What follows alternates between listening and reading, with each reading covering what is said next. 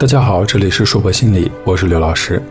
我们接着来学习和色彩心理学有关的知识。我们今天要来讲的色彩心理学中的白色心理学。想到白色，你会想到哪种白？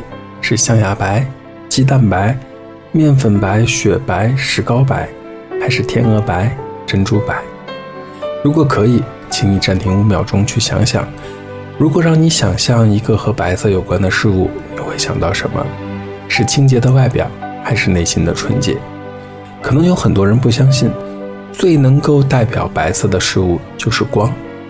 在所有的语言当中，白色总是和光芒、光线是近义词。如果你恰巧想到的白色都是食物，那么你注定是一个吃货。其实，当你喜欢白色的时候，就是你想有所追求的时候。喜欢白色的人做事诚实认真，白色。象征着纯洁美好、简单的完美，受到很多人的喜爱。白色会让人想到天使、圣人、光明的形象，所以很多的婚礼都是以白色为主，象征着圣洁和纯美。可是你知道吗？白色还有另外的一层意思，就是惨淡和离别。在东方的葬礼上，穿着白色或者黑色这样五彩色的衣服，都表示着别离、悲伤的意思。喜欢白色的人，都是喜欢追求完美的人，也是一个志向高远的人。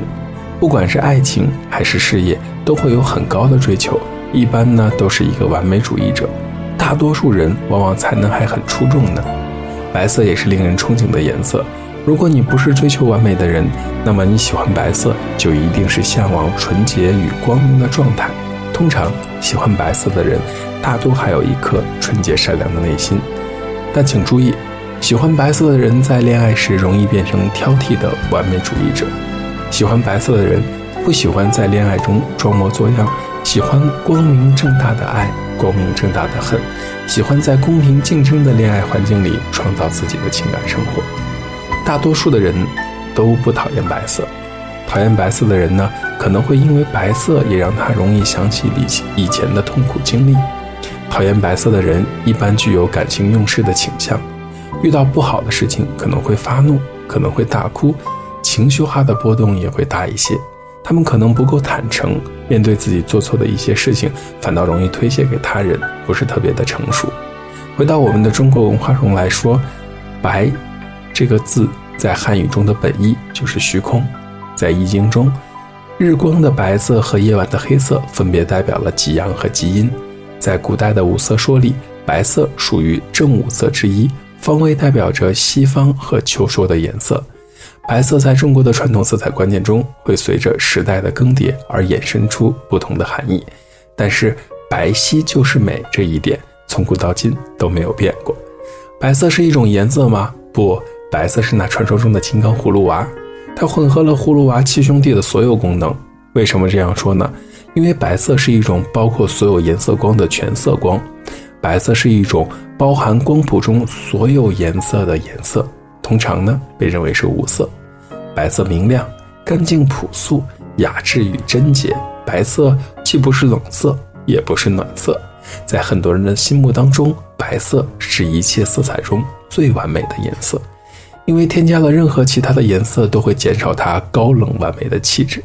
同样，在罗马人。和埃及人那里，白色象征着朋友和好运气。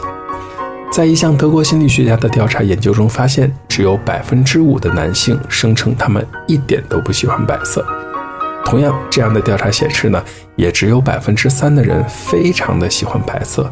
看来，白色注定了要走高冷的路线。在成年人当中，纯粹喜欢白色的很少，但是向往白色的人很多。说的再直接一些。向往的不是白色，向往的是过去单纯美好的小幸福。其实，喜欢白色的人在生活中稍有洁癖，他们理想高远，追求完美，所以当发现现实与梦想有差距的时候，会很苦恼。如果你也喜欢白色，但发现自己不够刻苦，你大概就是那种对自己的要求像天边一样的遥远，但是却没有脚踏实地的那种人类了。喜欢白色的人在工作中真心诚意，偶尔也憧憬强势和绝对的存在，因此他们还蛮需要寻找到可以保护自己、给自己带来幸福的方向。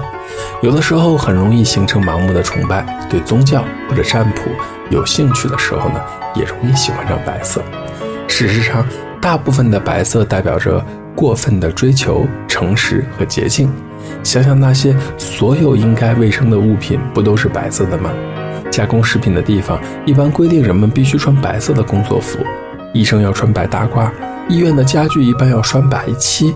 正因为如此，一些人想到白色也会想到消毒和疾病，因为可能在脑海中想到了一个白色的覆盖在床上躺着的重病病人。白色在不同的文化背景中有不同的含义，在西方，特别是欧美。白色是结婚礼服的主要颜色，代表着爱情的纯洁和忠贞。在对于东方呢，却把白色作为丧色，葬礼上要白花，挂白色的挽联，送白花圈。这里的白突出一个事情，代表对死者的尊重、同情和悼念。白色还是年轻的象征。当人要变得年轻时，会喜欢白色，而女性随着年纪的增长，会越来越喜欢白色。你知道吗？色彩有各种各样的治愈特性，在色彩疗法中，特别是白色，在治疗感冒上能够发挥很好的效果。相对于而言呢，黑色因为无法向身体传递能量，会加速皮肤的萎缩和老化，所以黑色的衣服尽量不要经常穿。如果让我去挑选最能够代表中国风的白色，我会想到瓷白色和月白色。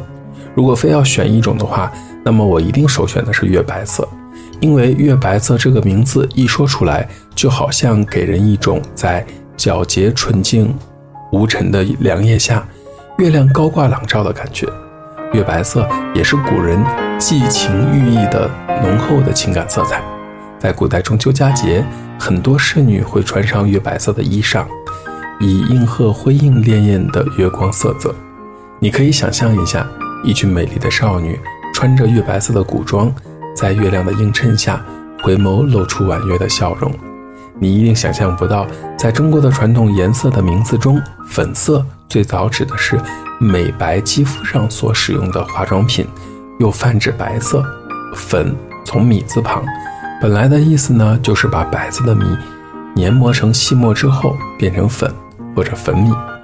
其实呢，在《说文解字》中，粉最早的意思就是涂在脸上。是古代妇女最早使用的天然美白色美颜材料。中国古人的审美眼光也是高冷的，认为白就是美，大概白的面无血色就是传说中美的不要不要的，类似今天的颜值即正义吧。